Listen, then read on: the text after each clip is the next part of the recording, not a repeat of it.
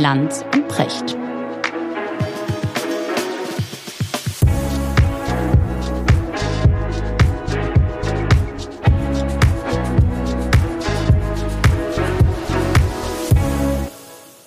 Schönen guten Morgen, Richard. Guten Morgen, Markus. Ich hatte heute Morgen ein so lustiges Erlebnis, bin wach geworden, mache mein Telefon an und stoße auf einen Post von den Kollegen von Terra X History.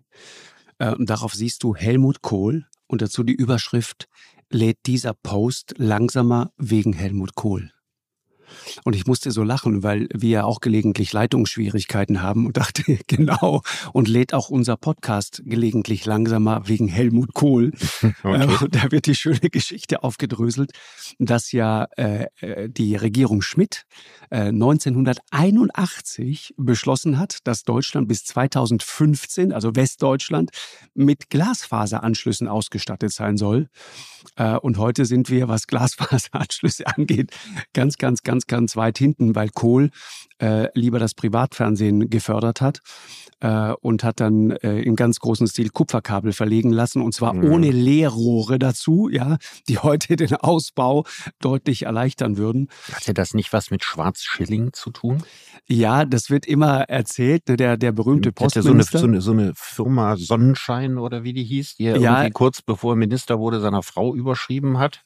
Also er war, äh, es war auf jeden Fall so, ich habe ihn auch mal selbst danach gefragt und ja. er, er, er hat das mit Bausch und Bogen zurückgewiesen. Natürlich. Aber die, das Gerücht ist, das war eine Kupfer, Kupferkabelfirma. Und dann wird er Minister und plötzlich werden Kupferkabel verlegt statt so Glasfaser. Das. Genau. Ja, das war so. Die Kollegen von Terra X History allerdings spekulieren darüber, dass das was mit äh, Leo Kirch zu tun hatte ne, der Ausbau des Privatfernsehens und diese ganzen vielen ja. Kupferkabel, weil ähm, Kirch hat davon vor allen Dingen profitiert. Als Man müsste vielleicht den jüngeren Zuschauern nochmal erklären, wer Leo Kirch Leo Kirch war. ist, ja, das ist wahr. Ein Dudes-Freund von Helmut Kohl, äh, von dem Kohl nach der Kanzlerschaft für vermeintliche Beratertätigkeiten 1,8 Millionen DM äh, ohne mhm. nachweisbare Gegenleistungen bekommen hat. Ja? Also der so, ein riesiges Imperium aufgebaut hat, ursprünglich Filmhändler. Richtig. Ne? Also der, der, der, lieferte den Sendern die Filme und hatte die, die Rechte da dran. Ja, bestimmt auch deine Lieblingsserie, Väter der Klamotte. Ach, was meinst du, war auch Leo ja, Kirch? Sicher. Ja, 100 ich, ich, ich glaub, alles. alles. Alles war Leo Kirch. Genau, ja. und er, er schwang sich quasi Heidi. auf, das Privatfernsehen in Deutschland quasi zu werden mit seiner riesigen Firma. Richtig. Und er ist dann irgendwann politisch sehr hoch gestiegen quasi, also durch, durch Begünstigung und dann aber auf brutalste Art und Weise zur Strecke gebracht worden. Richtig.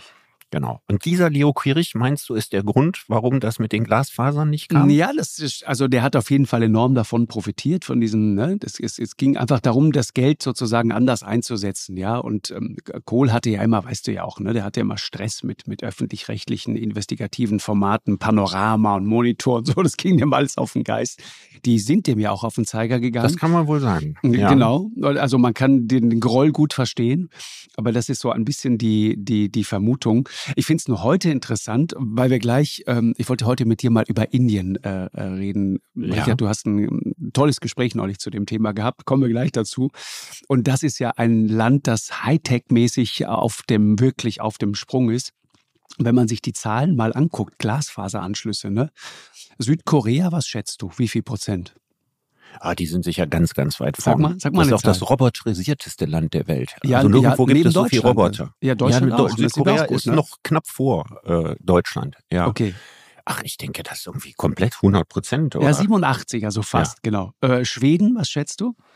Ah, auch weit. Skandinavischen Länder. Große Entfernung, wenig Leute, aber. aber viel Glasfaser. Viel Glasfaser. 80 Prozent. Ja. 80. Pass auf, Chile 61. Ja, Chile ist ja das Land des Kupfers. Fällt mir gerade ein. Einer der größten Kupferproduzenten ja. der Welt. Die werden wahrscheinlich auch noch Schwarzschillings Kupferkabel verlegt haben. Ja, das ist wahr. Ja. So, Türkei. Boah, ich weiß, dass Erdogan unglaublich in Infrastruktur investiert hat. Sowohl in Autobahnen wie in Datenautobahnen. Mhm. 50 Prozent. 28, immerhin, finde ich. Und wo liegt Deutschland? Ja, Glasfaseranschlüsse. Ja, ziemlich weit unten, 15 Prozent. Acht. Ach. Ich meine, das ist schon hart, oder? Das ist, das ist, also, deswegen lädt dieser Podcast langsamer wegen Helmut Kohl. Ist eine, wirklich, ich musste so lachen. Gratuliere ja. an die Kollegen. Das wird ja. ein, ein, eine herrliche Headline. Hat mir heute Morgen wirklich, hat, hat den Tag gleich ganz anders starten lassen. Wunderbar. Ja. Richard, äh, Indien, äh, es ist was Historisches passiert. Ja, äh, und die haben die Chinesen die, überholt. Ja, in, in Menschen, ne? Also ja. mehr als 1,4 Milliarden Menschen. Ja. So genau weiß das ja keiner. Ich habe in der Schule gelernt, es gäbe in Indien 750 Millionen Menschen. Zu deiner Zeit war das auch wahrscheinlich richtig. Also das ist natürlich jetzt ein halbes Jahrhundert her. Eben. Aber seitdem fast verdoppelt. Mhm, überleg mal. Ne? Mhm. So, also in den letzten 40 Jahren müssen die sich verdoppelt haben. Ja, ja, muss irgendwie so gewesen sein. Das war die Zeit, da hat äh, die Inderin im Schnitt fünf Kinder bekommen. Mhm. Fünf. Weißt du, wo die heute sind? Das ist übrigens interessant. Und daran siehst du, was sich da getan hat, also auch demografisch. Wahrscheinlich jetzt auch bei drei runter oder so? Bei zwei. Und Tatsache. Zwei irgendwas so. Das ja. ist ja eine gute Nachricht. Ja, das ist also. Also die, nicht, die, nicht, dass ich nicht den Indern gönne, dass es immer mehr werden. Nein, um Gottes Willen, ja. Sondern äh, wegen des berühmten Überbevölkerungsproblems. Ja, und es gibt Aber so zeigt wieder, zeigt wieder, wo Wohlstandswachstum. Das, darauf wollte ich ja, hinaus. Da geht die Kinderzahl runter. Richtig. Und das, die Prognosen sind, es wird dann irgendwann bei 1,7 Milliarden sich einpendeln und dann geht's runter. Aber es ist wirklich interessant, wenn du überlegst, also 1,4 Milliarden Inder, das sind mehr als dreimal so viele Menschen, wie in der gesamten EU leben. Ja. ja. Das sind mehr Menschen als alle Einwohner von Nord- und Südamerika zusammen. Das mhm. bedeutet, fast jeder fünfte Mensch auf dem Planeten ist ein Inder. Oder Chinese, weil die liegen ja knapp dahinter. Richtig. Genau. Das heißt also zusammen, ja, jeder zweieinhalbste Mensch ist Inder oder Chinese. Eben. Mhm. Überleg mal. Deswegen das asiatische Jahrhundert. Ohne jeden Zweifel. So. Die größten Märkte, ja. die, die, noch riesiger äh, Aufholbedarf. Genau. Nicht zu vergessen Indonesien, ne, der auch zunehmend als Wirtschaftsmacht Bedeutung kriegt und auch eine starke Bevölkerungsentwicklung hat. Genau. Ja. Äh, auch interessant hat ähm, mit Ranga Yogeshwar darüber gesprochen dieser Tage. Der sagte, im Jahre 2030 gibt es OECD-Schätzungen, werden ungefähr 27 Prozent aller Wissenschaftler weltweit werden aus Indien kommen. Mhm. 37 Prozent aus China und wie viel aus Deutschland? Schätz mal. Zwei? Äh, sehr gut, 1,8. Ja. 1,8. Und um mal die, so die, die Dimension mal klar zu machen, ne? also die staatliche Eisenbahngesellschaft Indian Railways hat kürzlich wie viele Lokomotiven bestellt bei Siemens? 1200 Lokomotiven. Einfach so. Wahrscheinlich so viele wie in Deutschland insgesamt fahren. Äh, ich glaube, es sind etwas mehr als 1000. Ja, wenn sie fahren. Wenn ja. sie fahren. So, die, die Airline Air India hat kürzlich den größten äh, Flugzeugdeal ihrer Geschichte gemacht. 250 Flugzeuge bei Airbus bestellt mhm. und knapp 300 bei Boeing. Mhm. Das musst du dir mal vorstellen. Du bist Kannst ein Land. überlegen, was wäre die Weltwirtschaft ohne China und Indien? So? Also ja. wir, wir, hätten mit, mit, mit Abstand nicht dieses Wachstum gehabt und diesen Wohlstand hier, wenn wir nicht unglaublich von diesen Märkten profitieren. Würden. Und, und immer noch, ne? Also ein, ein immer Drittel, mehr, immer ja, mehr. Immer mehr also gerade genau. was China anbelangt, genau. sowohl die USA wie die Europäer investieren mehr und mehr und mehr in China. Richtig. Also während auf der politischen Ebene gesagt wird, oh, genau. da müssen wir aufpassen und dürfen uns nicht abhängig machen, läuft ökonomisch exakt das Gegenteil. Genau, das mhm. ist der Punkt. Äh, das ist diese seltsame Widersprüchlichkeit und ich, ich habe es in so einen Kontext gestellt. Ich finde es das gleiche wie bei der Deutschen Bahn. Ne? Also wir versichern uns seit Jahrzehnten ständig gegenseitig, wir müssen dringend jetzt die Bahn ausbauen und was sie wird, ist immer miserabler. Ja, das, das passt nicht zusammen. Und wir haben noch vor ein paar Jahrzehnten, das ist verrückt, haben wir im Jahr vier Milliarden Euro in die Deutsche Bahn gesteckt. Und mittlerweile äh, waren wir kurzzeitig mal runter auf eine Milliarde, jetzt geht es so langsam wieder hoch auf zwei. Das heißt, diese vermeintliche Verbesserung, wir haben jetzt da mehr Geld im Etat, ja, von, von 1, irgendwas hoch auf zwei, mhm. ist in Wahrheit immer noch nur die Hälfte dessen, was wir mal hatten. Hm. Also das also zeigt, so richtig ernst Sendung, nimmt das Projekt keiner. Das will wir ich sollten eine ganze Sendung über die Deutsche Bahn machen. ja, ja, das ist eines meiner Lieblingsthemen, nicht nur als Benutzer, Das ist ein schönes Kapitel dramatischer Fehlentwicklung. Ja, ist, ist richtig. Deswegen lass uns lieber über Indien reden. 1200 ja. neue Lokomotiven, äh, finde ich super. Äh, das Land der Startups, ne? die IT-Branche, auch total interessant. Ja, Indien hat mittlerweile 100 sogenannte Einhörner, ja, Unicorns, also mhm. Unternehmen mit einer Bewertung von mehr als einer Milliarde Dollar. Das ist wirklich beeindruckend. Und dann auch so Sachen, die mich dich damit beschäftigst, total interessant. Also Datenschützer hierzulande, die, die, denen wird's kalt, den Rücken runterlaufen. Äh, fast alle Inder haben inzwischen so eine, so eine komische, labbrige Plastikkarte und darauf sind gespeichert ihre Fingerabdrücke und biometrische Daten. Wie? Ja, ja, genau. Aber das bedeutet, ja, wie immer sowohl als auch. Das heißt, bedeutet, Millionen Menschen können sich damit zum ersten Mal wirklich identifizieren, ausweisen, ja. Und ohne Ausweis hatten all diese Leute vorher keine Möglichkeit, einfach mal ein Konto bei der Bank zu eröffnen. Ja. Das ist interessant. Ja. Heute hat ein Großteil aller Erwachsenen eines dieser Konten.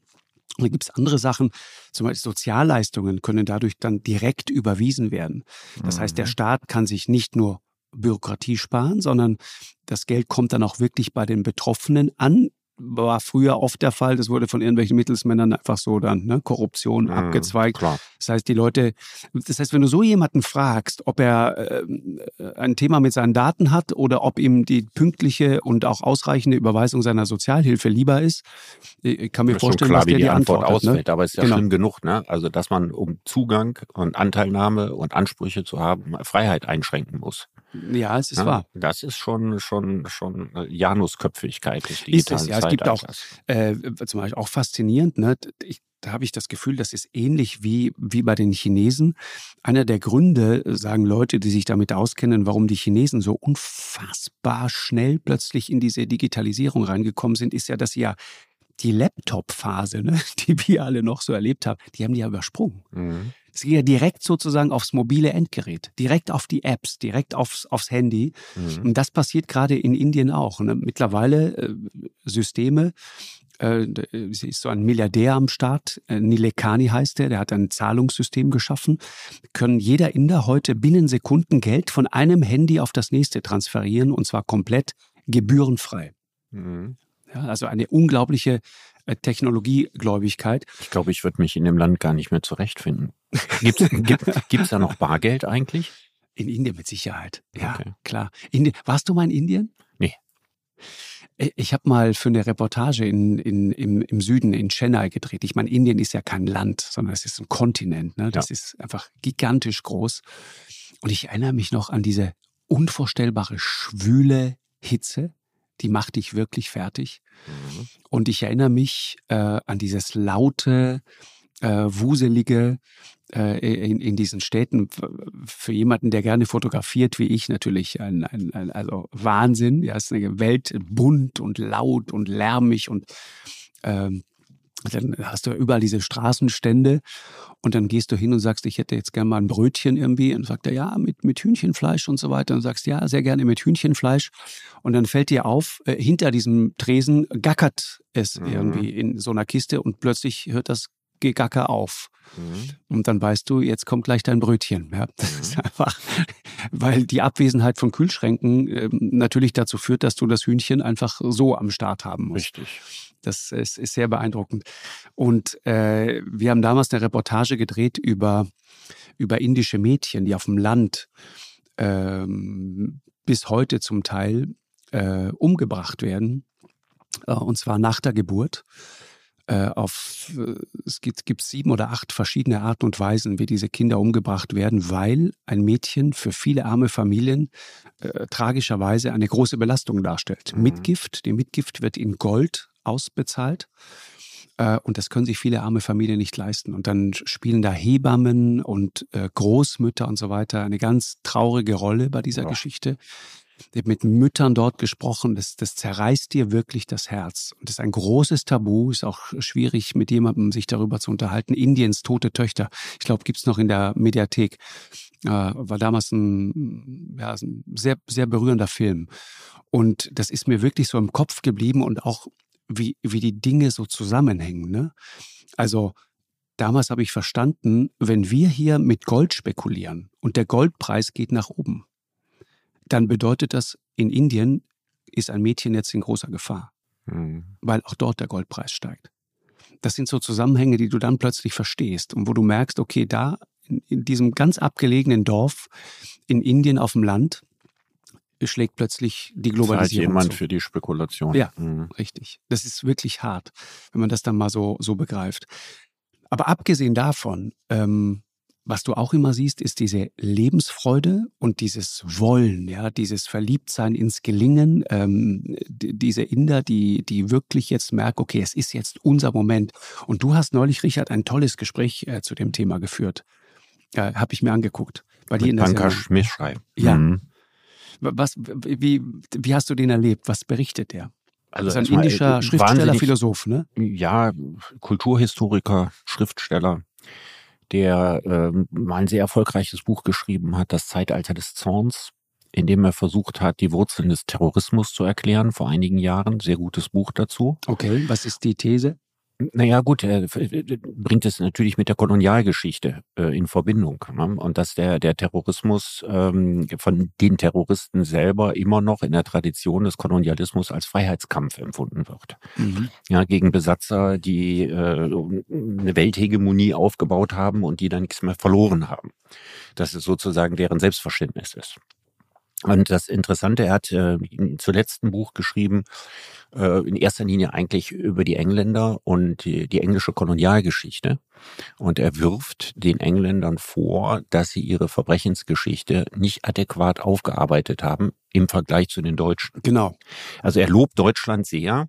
Ich habe auch in der Sendung gesagt, das war natürlich für Deutschland auch keine Frage, eines anderen Weges. Also Deutschland hat ja den Krieg verloren. Das, das fand ich ja, und, interessant. Und, und in Deutschland du hast, du hast gesagt, Verlierer, Verlierer müssen genau. neu nachdenken Richtig. über ihre Werte, ihre Moral, ihre Rolle in der Welt. Und Sieger tun das im Regelfall nicht. Und Großbritannien war halt Sieger. Er war zwar letztendlich Verlierer des Zweiten Weltkrieges und Deutschland Gewinner, wirtschaftlich gesehen, aber militärisch war es umgekehrt. Das heißt also, in Großbritannien musste nicht irgendeine Kontinuität aufgebrochen werden und man musste ein völlig neues Selbstverständnis, eine neue Moral entwickeln. Man musste sich nicht hinterfragen. Sozusagen. Genau, die USA, mussten das, ja. USA mussten das auch nie. Das heißt also, ihre Verbrechensgeschichte gegenüber den Schwarzen, gegenüber der indigenen Bevölkerung und so weiter, musste nie im vergleichbaren Stil aufgearbeitet werden mhm. und ist deswegen als latenter Rassismus ja auch noch vorhanden, wie die Deutschen das gemacht haben. Und das ist das, was Pankaj Mishra sehr bewundert. Ja, und sagt also, wenn, wenn alle Völker des Westens sich so benehmen würden wie die Deutschen und so mit ihrer Geschichte umgegangen wären, dann wären wir heute viel weiter. Er sagt aber, dass die ehemaligen Kolonialmächte, Frankreich, England, in gewisser Hinsicht die USA, das nie getan haben. Mhm. Und dass es deswegen so schwierig ist, dass der Begriff des Westens Länder zusammenbringt, die einen sehr, sehr unterschiedlichen Umgang mit ihrer eigenen Verbrechensgeschichte pflegen. Und dass man verstehen muss, dass es in Ländern, die unter der Kolonialzeit gelitten haben, wie zum Beispiel Indien, ja, eine sehr, sehr starke Abneigung gibt, sich vom Westen was über Werte erklären lassen zu wollen. Das Gleiche gilt ja auch für China, was ja im Prinzip auch englische Kolonie war. Und dass das Dinge sind, die man verstehen muss, wenn man mit diesen Ländern umgeht. Und ein Punkt noch, der ihm wichtig war, wir sprechen heute in letzter Zeit ganz, ganz verstärkt vom 21. Jahrhundert als Kampf der Demokratien gegen die Autokratien. Und er sagt, das stimmt ja so nicht. Einfach schon aus dem einen Grund, es gibt viele Autokratien, gegen die haben wir nichts. Gegen die Golfstaaten, gegen Saudi-Arabien und so weiter. Wenn man das schärfer fassen will, dann ist es der Kampf der Etablierten, ja, also der USA und der Europäer, gegen die Emporkömmlinge, mhm. gegen die Chinesen und gegen die Inder, ja, die sagen, wir sind, also jeder zweieinhalbste in der Weltbevölkerung lebt in diesen Ländern. Wir sind aber nicht adäquat vertreten nicht in der Weltbank, im Internationalen Währungsfonds, in der Welthandelsorganisation und so weiter, sondern das sind eigentlich Institutionen des Westens.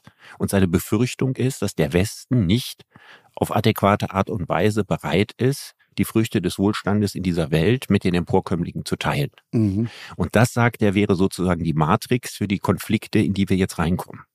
Also das ist jetzt referiert, was sozusagen seine Kernaussage ist.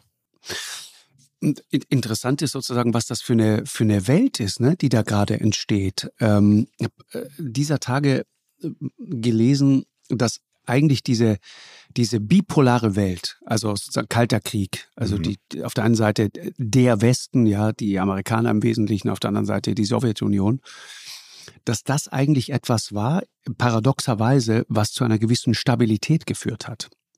Mhm. Immer.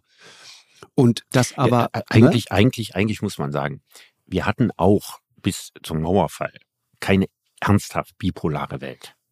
Wir hatten auch damals sehr weitgehend eine Pax Americana. Ja. Also die USA waren dem äh, real existierenden Ostblock ja dermaßen wirtschaftlich überlegen, dass das alles die Jahrzehnte der USA letztlich waren. Es waren ja nur eine Handvoll Länder, ja, also auf dem Höhepunkt vielleicht mal 10 oder 15, Vietnam und äh, Kampuchea, wie das damals hieß und so weiter, Angola, Mosambik, also wirklich nur ein paar Länder, in denen es äh, Moskau-freundliche Regierung gab. Und im Grunde genommen war das die Zeit der Globalisierung und des Siegeszucht des Kapitalismus auch schon in der Zeit, als es noch eine Sowjetunion gab und noch eine DDR. Mhm. Eigentlich kann man zusammenfassen, dass die Zeit nach 45 eben die Zeit war, in der die USA die uneingeschränkte Hegemonialmacht in der Welt war. Von, wie gesagt, diesen winzigen Ausnahmen abgesehen. Und was eben jetzt passiert ist, dass diese Macht bröckelt durch den wirtschaftlichen Aufstieg der asiatischen Länder. Und man kann sich auch überlegen, dass da in Zukunft noch andere hinzukommen. Saudi-Arabien, sollte sich der Iran mal aus der Geiselhaft der Mullahs befreien, wäre der Iran auch ein solcher Kandidat. Brasilien Richtig. steht schon lange auf der Richtig. Warteliste.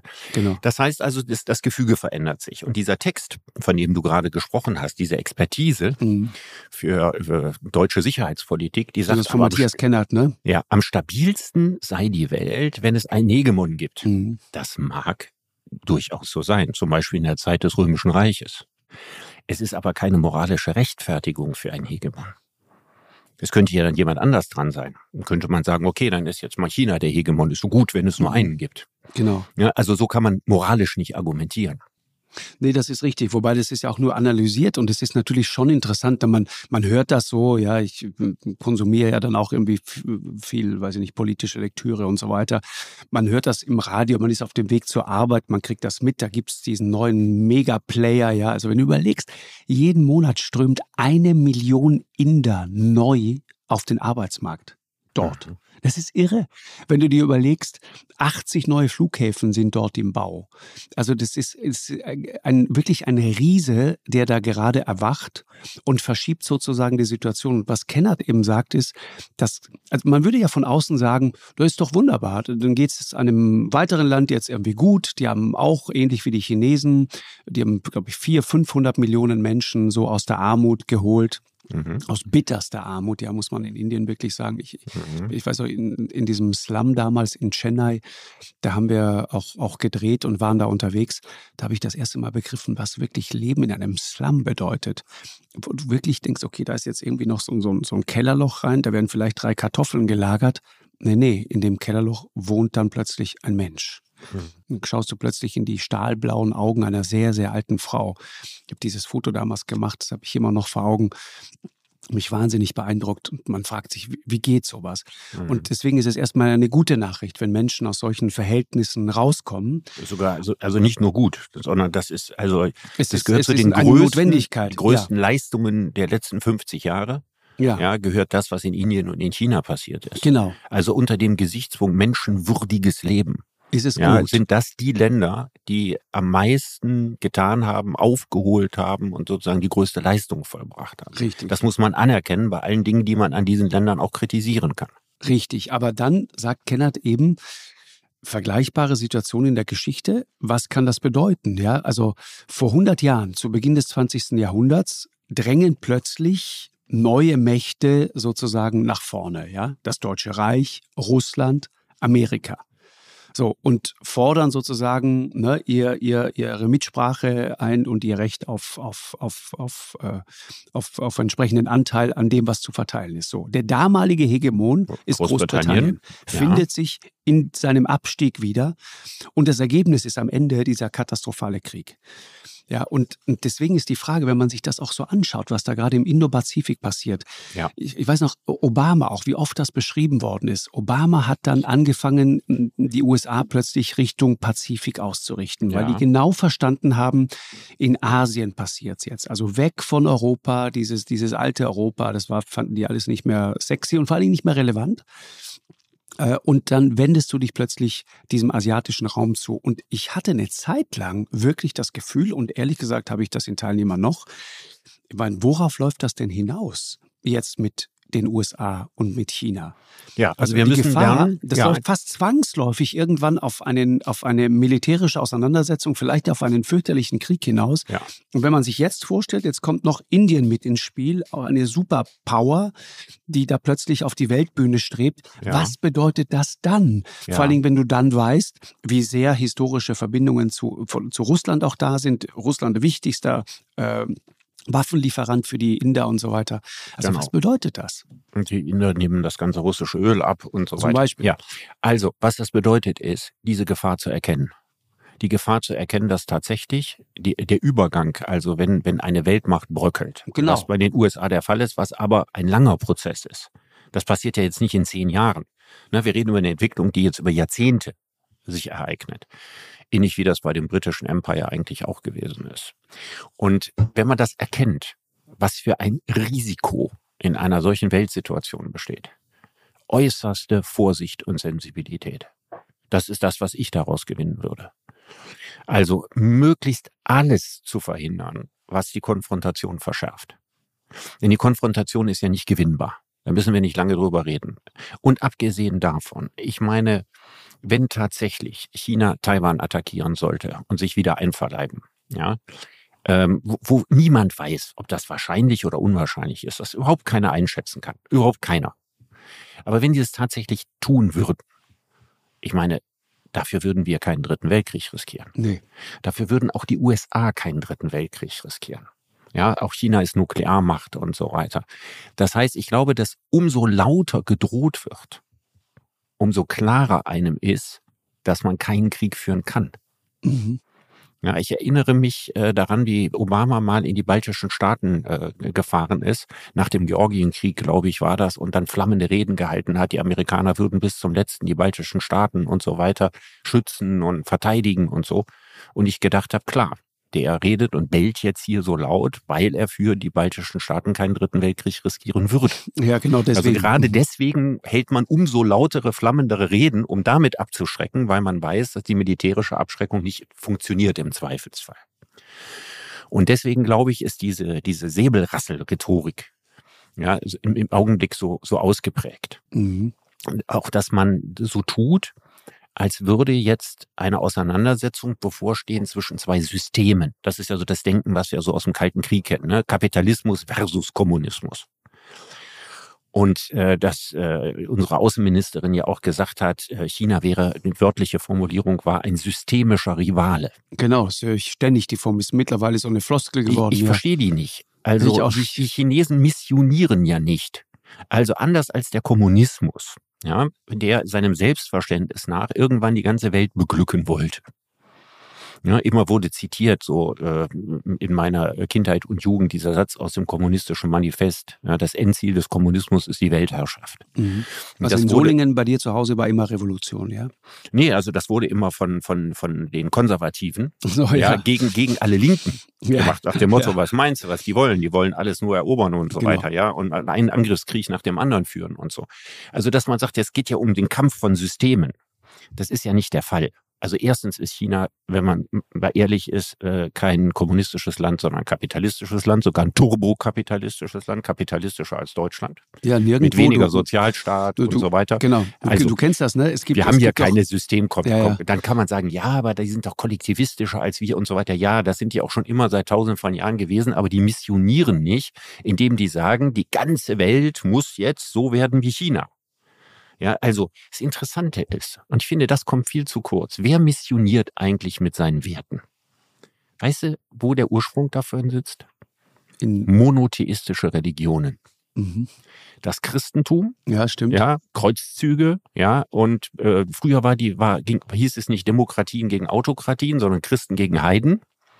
Ja, und, das, und der Islam als die beiden großen monotheistischen Religionen. Die haben sozusagen, wir breiten uns immer weiter aus und die anderen sind weniger wert und so. Ja, dieser und da das Christentum, ne? Ja. ja, das Christentum natürlich ein wichtiger Teil unserer DNA ist, haben wir das Aufklärung und so weiter beibehalten. Ja, also diese, dieser Mission, Missionsanspruch, die müssen so werden wie wir. Das haben die Chinesen nicht, die Inder auch nicht. Zwei, zwei buddhistisch geprägte Länder, wie Indien kommt da noch der Hinduismus dazu, der eigentlich aus Persien kommt. Und diese Länder missionieren nicht ihre Weltanschauungen, sondern die sagen, ihr könnt bleiben, wie ihr wollt, macht das, wie ihr wollt, wir machen das, wie wir wollen. Mhm. Das lassen wir aber nicht zu. Und darüber müssen wir nachdenken. Warum ist das für unser Selbstverständnis nicht mehr zu vertreten, dass ein Land wie China einen anderen Weg politisch geht, eben keine Demokratie ist, als wir? Warum können wir nicht sagen, es ist deren Sache? Das ja, habe ich nicht verstanden. Warum können wir die nicht in Ruhe lassen? Die haben doch ein Recht darauf, ihren Weg zu gehen. Ich möchte nicht gerne in China leben. Ich bin ein absolut glühender Anhänger westlicher Werte. Aber gerade weil ich das bin, würde ich mit diesen Werten nicht missionieren und rumdrohen. Mhm. Das heißt, wenn du jemanden wie Annalena Baerbock dann siehst in Peking, was dann habe ich das Gefühl, aus? Also wenn ich ganz ehrlich sein darf, dass ich immer, immer denke, was für ein Unfall, dass diese Frau Außenministerin geworden ist. Ja, also ich nehme an, dass die hätte doch normal unter normalen Bedingungen im Auswärtigen Amt nicht mal ein Praktikum gekriegt dass jemand mit so diesem moralischen Inbrunst einer Klassensprecherin, einer Weltmacht, einer Kulturnation versucht zu erklären, was westliche Werte sind, sie als systemische Rivalen definiert und quasi ein Eskalationsszenario an die Wand malt. Eine wertegeleitete Außenpolitik, die in Wirklichkeit eine konfrontationsgeleitete Außenpolitik ist.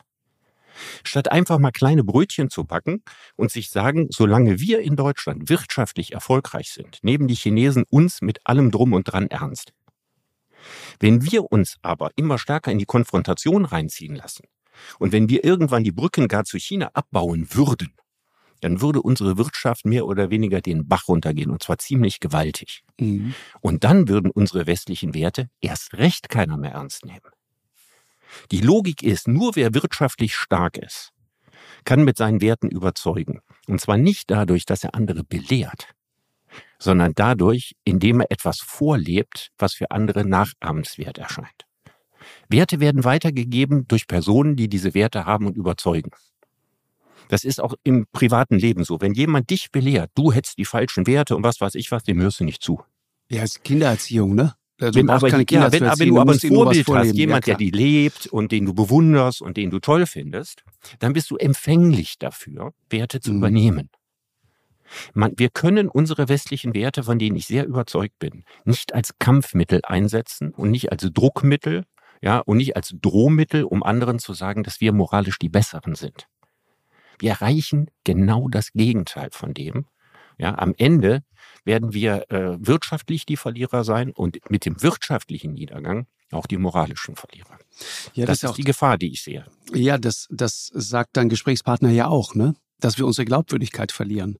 Und sagt auch, das fand ich total interessant, äh, je, je moralischer und moralisierender wir dort auftreten, desto unglaubwürdiger machen wir uns weil wir ja auf der einen Seite äh, zwar äh, die Moral dann immer hochhalten und wie so eine Monstranz für uns hertragen, um auf der anderen Seite aber gleichzeitig selbstverständlich Geschäfte zu machen.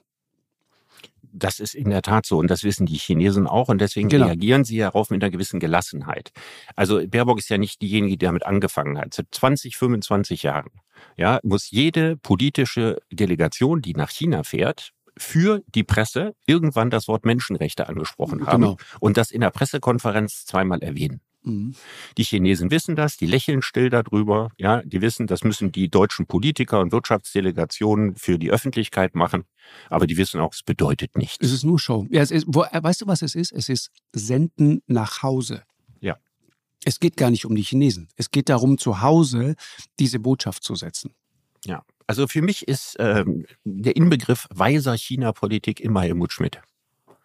Also in den Zeiten von Helmut Schmidt hat das ja auch angefangen, dass die Deutschen verstärkt in China investiert haben und China als Absatzmarkt und so weiter begriffen haben. Das war die Offenheitspolitik so. Deng Xiaoping, mhm. der auf Mao gefolgt war und so weiter. Und Schmidt hat immer sehr bewusst gesagt, dass er die westlichen Werte notfalls auch mit dem Knüppel verteidigen würde dass es aber nicht unsere Aufgabe ist, andere Länder wie China zu erziehen oder zu belehren mit diesen Werten. Mhm. Und ich würde mir so wünschen, wir würden zu dieser Schmidtschen Weisheit zurückkommen Und ich möchte keine Außenministerin sehen, ja, die in der UNO den Chinesen droht für den Fall, dass sie Taiwan angreifen. Mit was denn? Mit was denn? Da ist diese gerade mal etwas über 40-jährige äh, junge Frau, die in ihrem Leben noch nichts geleistet hat. Ja, und droht diesem Land, das 600 Millionen Menschen aus der Armut rausgeholt hat.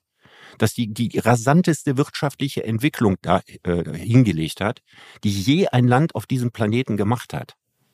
Das ist doch unsagbar zum Fremdschämen. Also ich, ich verstehe das Argument, Richard. Ich meine, der Punkt ist natürlich äh, die Tatsache, dass sie eine Frau ist, dass sie 40 Jahre alt ist, dass sie vielleicht noch relativ unerfahren ist und so weiter. Das ist ja, das ist kein Argument, finde ich. Ne? Sie spricht ja in dem Moment für Deutschland. Und es geht ja darum, wie wir uns als Deutschland verorten. Und es ist am Ende eigentlich dann zweitrangig, wer die Botschaft sozusagen übermittelt. Die Frage ist, ob wir als Land das genauso vermittelt haben wollen. Ne? Das ist ja der interessante Punkt. Für mich und, ist und wenn hinter der Drohung, hinter der Drohung sozusagen nichts ist, Mhm. Ja, dann unterhöhlst du damit natürlich oder deine Glaubwürdigkeit komplett. Das ist der Punkt. Wenn, wenn, wenn du weißt, du drohst jetzt und am Ende ist das Maximale, was kommt, ist, wir schmeißen mit Wattebäuschen oder spritzen mit Wasserpistolen, äh, dann bringt das halt nichts. Also die Tatsache, dass sie eine Frau ist, ist ja völlig irrelevant. Ich ja, hätte auch genau. sonst gesagt, wenn ein 40-jähriger alter Mann das gewesen ja, ja, wäre, hätte ich 40 Jahre äh, ja, Ich genau. meine nur jemand, der auf keine Lebensleistung zurückblickt.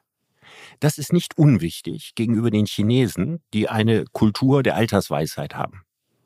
Wo man also erst ernst genommen wird ab einem bestimmten Alter und eben demonstrieren muss, was man alles geleistet hat. Und das ist in den Augen der Chinesen, wenn man bis dahin relativ wenig geleistet hat. Ich will jetzt nicht die Sünden noch aufzählen, ja, von gefälschten Lebensläufen und nicht selbstgeschriebenen Büchern und was weiß ich was.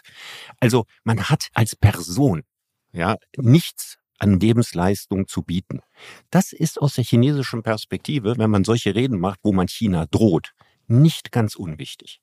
Mhm. Dann kannst du dir überlegen, wie das auf der anderen Seite wahrgenommen wird. Als die ist, das Einzige, was an der grün ist, ist die Farbe hinter ihren Ohren. Das ist die Art und Weise, wie das wahrgenommen wird. Und deswegen spielt das Alter in diesem Falle doch eine Rolle. Das okay. ist nicht dasselbe, ob ein Kissinger irgendwie was sagt, ja. Gut, man muss nicht, man muss nicht sozusagen eine hundertjährige Mumie sein. Eben. Aber wenn das jemand ist, der, der, der eine, eine große Lebensleistung ja. vollbracht hat, ja, oder schon seit zehn Jahren ein Land regiert oder ein Statesman ist und so weiter, wenn der sowas sagt, ist das was anderes, als wenn das jemand macht, der vorher nur Parteipolitik gemacht hat und gerade mal gut 40 ist. Das mhm. macht einen Unterschied. Äh, würdest du nicht sagen, ich mache jetzt noch einen Versuch, würdest du nicht sagen, und fand es ganz interessant, ich habe mit Kai Strittmatter äh, sehr gutes Buch, ich weiß nicht, ob du das kennst, die Neuerfindung der Diktatur. Kollege von der Süddeutschen, der lange China-Korrespondent war, der feiert Annalena Baerbock okay. und sagt höchste Zeit, dass einer mal klar redet, weil das tun die Chinesen ihrerseits auch. Das fand ich interessant. Also jemand, der sagt, und das können die auch ab. Das, das, das ist nichts, was die irgendwie großartig aufregt. Das können die wunderbar ab. Damit können die, können die umgehen und dann wissen die sozusagen, woran die sind. Also der schätzt das äh, völlig heißt, anders. Aber was heißt, die wissen, woran sie sind? Ich meine, die, das, was da auf der einen Seite, auf der Ebene der Außenministerin das gesagt formuliert, ne? und das, was wir wirtschaftlich machen, sind ja sowieso zwei verschiedene Dinge. Deswegen können die Chinesen das mit großer Gelassenheit nicht ernst nehmen. Es ja. hat keine Konsequenzen. Es, ja, also ich, ich finde, man, man könnte dann ja, es geht ja nie darum zu sagen, wir machen jetzt mit denen gar keine Geschäfte mehr und es findet dieser Handel nicht statt. Äh, Klammer auf, können wir uns auch mit Blick auf den deutschen Wohlstand nicht mal ansatzweise leisten. Also wenn man weiß, das fand ich immer interessant, auch in der Sendung, bin ich immer so, komme ich mir so vor wie der Rufer in der Wüste manchmal, wenn ich da sitze und sage, was auch von den großen Konzernen, zum Beispiel VW und andere, ja, ein Drittel des Gewinns, ja, kommt aus China. Ja, die, die verkaufen so viele Autos wie, wie Amerika und Europa. 40 Prozent ja. aller von deutschen Firmen produzierten Autos werden auf dem chinesischen Markt verkauft. So. Richtig. Noch in ein paar Jahren genau. werden es nicht mehr viele sein. Genau, und wenn du dann siehst, wie wir bei der Elektromobilität, die in China ein Riesenthema ist, Chinesen ja, wir fliegen da aus dem Markt jetzt raus, ja, weil genau. wir, ich meine, der, der, Hauptgrund, da haben wir uns schon oft drüber unterhalten, warum wir die große Wende zur Elektromobilität gemacht haben und die in dem Tempo machen, Hat mit Umwelt ja nichts zu tun, das geht um den chinesischen Markt. Richtig, die haben Und das Die Chinesen angesagt. machen das auch nicht in erster Linie aus Umweltgründen, sondern in erster Linie deswegen, weil ein Elektroauto kann jeder bauen. Und das kann man sehr, sehr viel günstiger bauen als ein Verbrennungsmotorauto. Und die ja. Chinesen haben jetzt ja die, die, die Deutschen auch äh, überholt im ja, Hinblick VW, auf Produktion von ja, Elektroautos. VW ist nicht mehr Marktführer in China. Nee. Das erste Mal seit 40 Jahren, muss man sich vorstellen. Es passieren gerade wirklich viele, viele Dinge. Und es ist so interessant, äh, dass du vorhin gesagt hast, das geht langsam. Das ist der Punkt. Das geht langsam, aber es geht. Es passiert. Es findet statt. Und VW ist mit Blick sozusagen auf Autoverkäufe insgesamt immer noch die Nummer zwei im chinesischen Markt. Nummer eins ist BYD. Die machen übrigens nur E. Also ausschließlich, machen äh, nur Elektro, die setzen voll auf Elektromobilität. Und das Interessante ist aber, wenn du dir, und da wird es dann spannend, die Zahlen anguckst im Bereich E-Autos, da liegt VW bei 2,4 Prozent in ja. China. Das heißt, der Tag, an also dem du gar keine Geige mehr ja, genau, ja. Der, ist ab, der ist abgefahren. Ja. Und das ist, das ist eine bittere Nachricht. Ähm, und du siehst ja auch, deswegen finde ich es ganz interessant, also wenn wir jetzt gerade über, über hm, den Auftritt der Außenministerin sprechen, wir sehen es ja auch an Indien, weil wir heute über Indien ein bisschen reden, Richard. Und das kam ja auch in deinem Gespräch daraus. Ähm, wie schwer wir uns tun, uns klar zu positionieren, wie überrascht wir sind, also wie verstört nachgerade, wenn wir dann merken, da fährt dann Scholz nach, nach Indien und trifft sich mit Modi, äh, der auch ein interessanter Mann, ja, der, der äh, eine wahnsinnige Biografie. Sein Vater hat hatte einen Teestand, einen Bahnhof in Westindien irgendwo.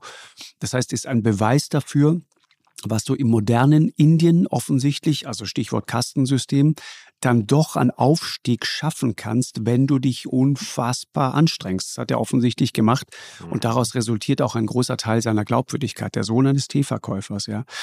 Aber der und gleichzeitig natürlich auch, müssen wir dazu sagen, ne, eine, eine politisch problematische Figur. Absolut, absolut, ja genau. Nationalistisch bis ins Mark und so weiter, ja. Können wir vielleicht gleich noch einen Satz drüber reden. Ja, Nur, das ist interessant. Ich, ich denke immer, ne, also früher, als ich klein war, ja. Da habe ich immer gedacht, man ist Nationalist oder man ist Kommunist oder ja. so. Heute sehe ich das völlig anders. Heute denke ich, man spielt diese Karten, weil man sie politisch für richtig und sinnvoll hält. Genau. Das heißt also, ich glaube, dass die Inder äh, in dem Versuch, eine moderne Nation zu werden, jetzt gerade in einer Phase ja, der nationalistischen Übertreibung sind, ideologisch so wie der Konfuzianismus und dieser Lügenkommunismus in China ja sehr wichtig ist sozusagen für das Narrativ und für die Identität und damit alle mitkommen und so weiter, damit der Kit in der Gesellschaft bewahrt wird und nicht weil Xi tief in seinem Herzen überzeugter Kommunist oder Konfuzianer ist. Mhm. Also ich glaube, dass diese Ideologien und äh, äh diese, diese Weltanschauungen von den Führern benutzt werden. Und zwar benutzt werden, weil sie glauben, dass es politisch klug und sinnvoll ist, das einzusetzen. Ob wir das ob das richtig oder falsch ist und ob die Einschätzungen richtig sind, das kann ich alles nicht beurteilen. Ich lebe nicht in China und ich lebe nicht in Indien. Aber es geht nicht um tief eingefressene Glaubensgrundsätze von Fanatikern, sondern es geht bei Weltanschauungen und Ideologien oder der soziologische äh, Fachbegriff dafür wäre Derivationen. Mhm. Ja, also Dinge, die Emotionen in der Bevölkerung in etwas Weltanschauliches umleiten, um ein Gemeinsamkeitsgefühl zu erzeugen. Genau. Ja. Und das läuft aus einer ganzen Reihe von Gründen in China völlig anders ab als im Westen und in Indien nochmal anders ab. Aber ich glaube, dass es am Ende gar nicht um Weltanschauungen bei diesen Dingen geht.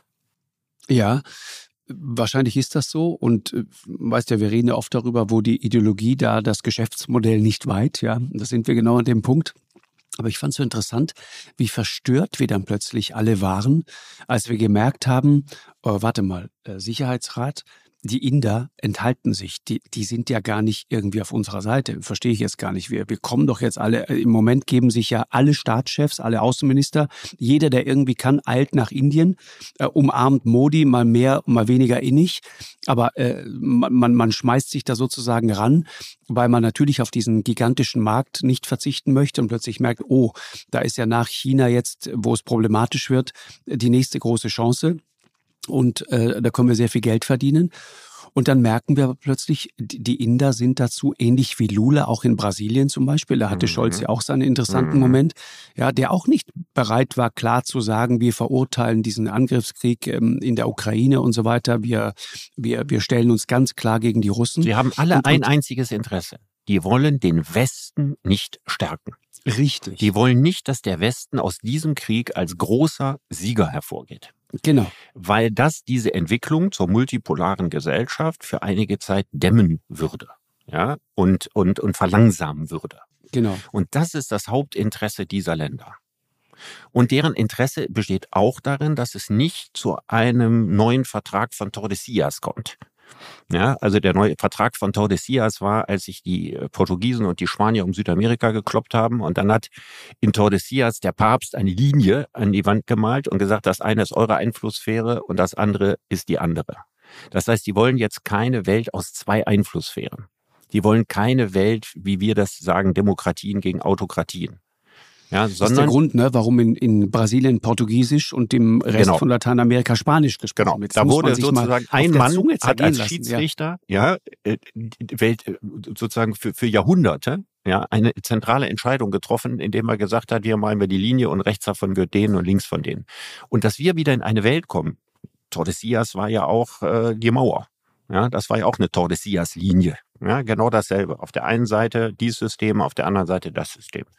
Und wenn wir gucken, was die Herausforderungen im 21. Jahrhundert sind, ne, globale Ökokatastrophe, Klimawandel und, und, und, dann dürfen wir nicht mehr in dieses Wir gegen die Schema zurück.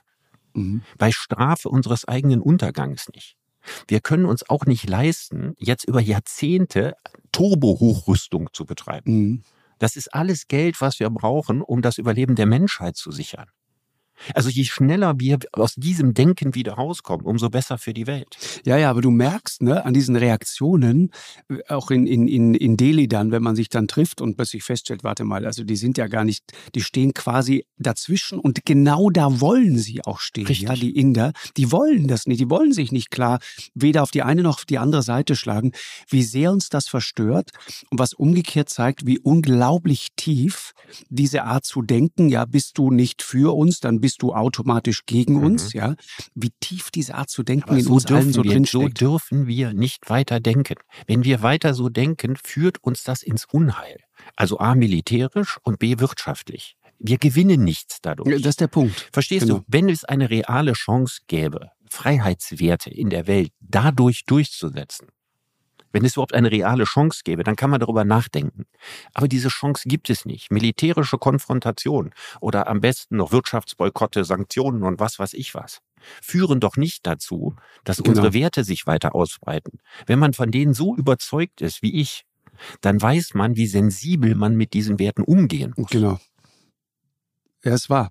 Also ich, ich finde es auch interessant, weil du gerade sagtest, was da stattgefunden hat, ja, so willkürliche, willkürliches Ziehen von irgendwelchen Sprachgrenzen oder auch politischen Grenzen und so weiter.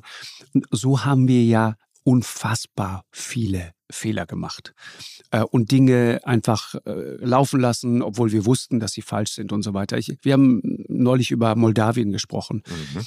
Äh, für mich war der Überfall, ja, der Angriff der, der auf, auf Moldau durch, durch Russland, das war äh, ehrlich gesagt irgendwo so eine Randnotiz, ja.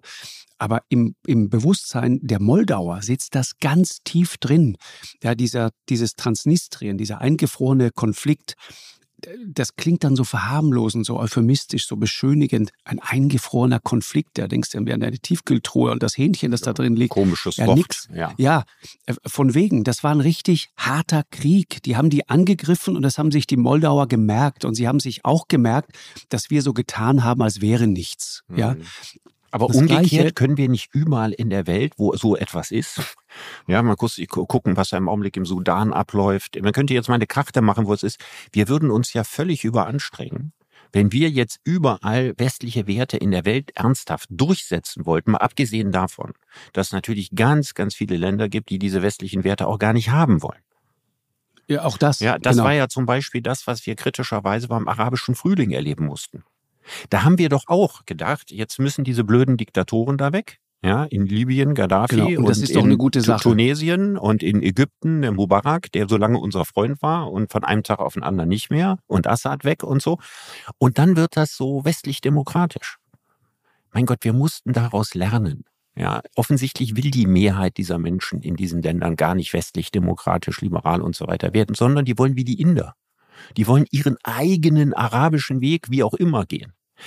Ich stelle mir immer die Frage, was passiert? Und ich glaube, das, das, ich, ich will jetzt nicht Prophet spielen, ne? Mhm. Was passiert, wenn das Mullah-Regime in sich zusammenfällt, wenn das implodiert? Und ich habe immer noch die Hoffnung, dass das in absehbarer Zeit passiert. Wer kommt dann im Iran an die Macht? Und was wird dann passieren? Es wird genau dasselbe passieren. Es wird der Westen, also Europäer, noch viel stärker die Amerikaner, mhm. umgekehrt die Russen, die Inder und so weiter, versuchen, so viel Einfluss wie möglich auf den zukünftigen Iran zu gewinnen. Ihn auf ihre Seite zu ziehen. Richtig. Ihn zu mhm. ihrem Land zu machen. Genau das wird passieren. Die Bevölkerung wird in dieser Frage höchst gespalten sein. Das heißt also, es entsteht dann die Gefahr eines langfristigen Bürgerkrieges. Und die wahre Antwort darauf ist, was ist denn das Beste für den Iran? Einen eigenen Weg zu gehen.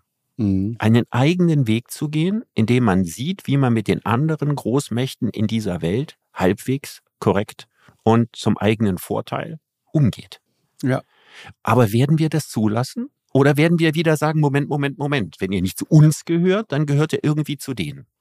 Und werden wir nicht mit Milliardenaufwand bestimmte Strömungen und Gruppen dann im Iran unterstützen, was dann vielleicht zu einem langen Bürgerkrieg führt und, und so weiter?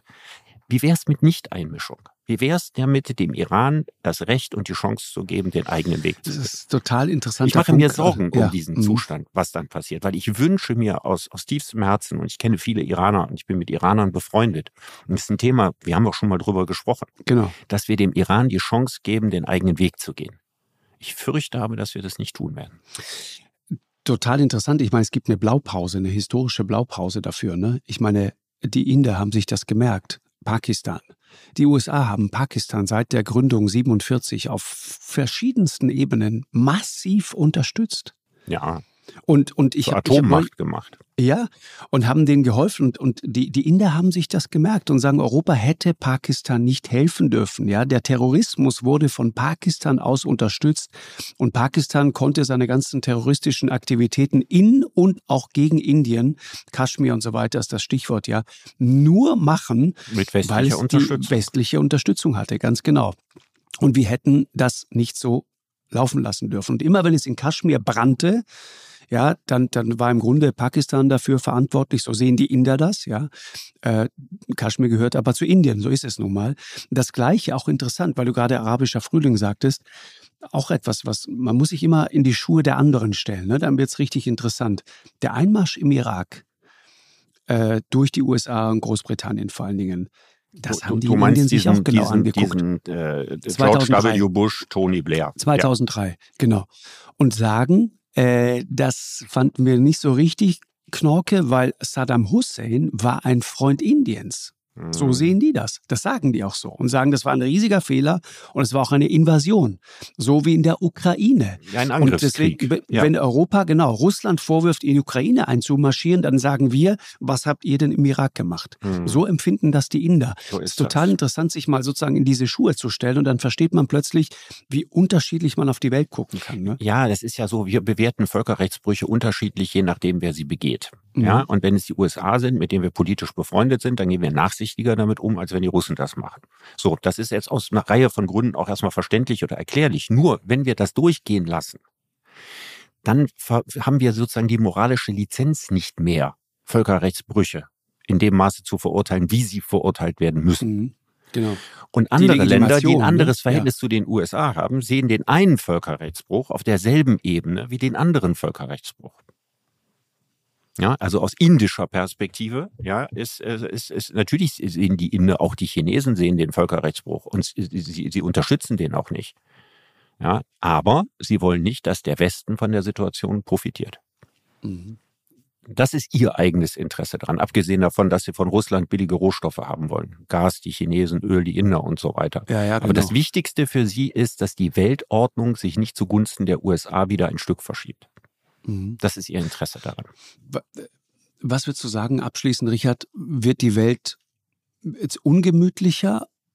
Wahrscheinlich ja, aber steckt darin auch eine Chance oder ist das eigentlich nur Risiko, was da gerade passiert? Also ich glaube, wie es im Augenblick gerade läuft, läuft es schief.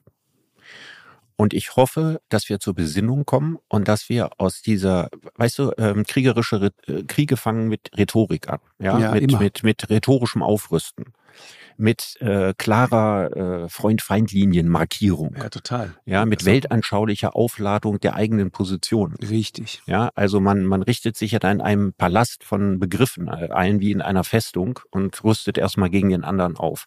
Und hier wünsche ich mir Achtsamkeit, Abrüstung, Vorsicht. Ja, also zu merken, wenn die Situation so gefährlich ist, wie sie im Augenblick wird, mehr und mehr, dann müssen wir anfangen, wieder vorsichtiger zurückzurudern und so weiter und nicht in die ganze Sache da noch mit, mit zusätzlicher Brandrhetorik äh, reinzugehen. Wir haben diese schreckliche Katastrophe, diesen russischen Angriffskrieg, wir haben diesen Völkerrechtsbruch, wir haben das Morden vor der Haustür und so weiter. Das jetzt noch stärker auszuweiten in einen Globalkonflikt der Demokratien gegen die Autokratien und so weiter. Wohin soll das führen? Tja. Ich glaube, wir bewegen uns in die falsche Richtung. Mhm. Es ist auf jeden Fall interessant, mal die Perspektive zu wechseln, mal zu verstehen, dass ähm, es äh, nicht mehr diese Welt ist, die so klar schwarz-weiß ist, sondern äh, dass da auch sehr viel Grau dazwischen ist. Ähm, und also erstmal zu verstehen, dass wir, also der Westen, ja, ja nicht blütenweiß sind. Ja, das auch moralisch makellos, richtig. Ja, ja. und die mhm. anderen nicht alle, ich rede jetzt von China, ja, in erster Linie, dass die nicht tief schwarz sind. Und rot mhm. sowieso nicht. Also das als allererstes Mal zu verstehen, weil wir auch uns in historischen Zeiträumen bewegen, weil für die anderen ist die Geschichte nicht vorbei. Weißt du, wenn du 40 Jahre alt bist und das Gefühl hast, wir sind doch hier die Guten und wir leben in einer freiheitlich-liberalen Demokratie und das ist alles klasse, also können wir den anderen auch was sagen oder belehren, dann vergisst du eine Geschichte, die für dich Vergangenheit ist, die aber in den anderen Ländern noch fortlebt, wie zum Beispiel die Kolonialgeschichte der Engländer, Franzosen und so weiter. Ja, aber weißt du was? Äh, äh, die Kolonialgeschichte wird häufig angeführt. Ich denke ja manchmal, ganz ehrlich, ich meine, wir, also der Westen, wir haben einen Typen wie Trump ins Weiße Haus gewählt. Mhm. Wir haben Boris Johnson in Downing Street Number 10 untergebracht, ja. Was diese Leute dort alles veranstaltet haben, äh, äh Brexit und so weiter, welches Chaos die angerichtet haben. Und jetzt haben wir über den 6. Januar, Kapitol und so weiter noch gar nicht gesprochen.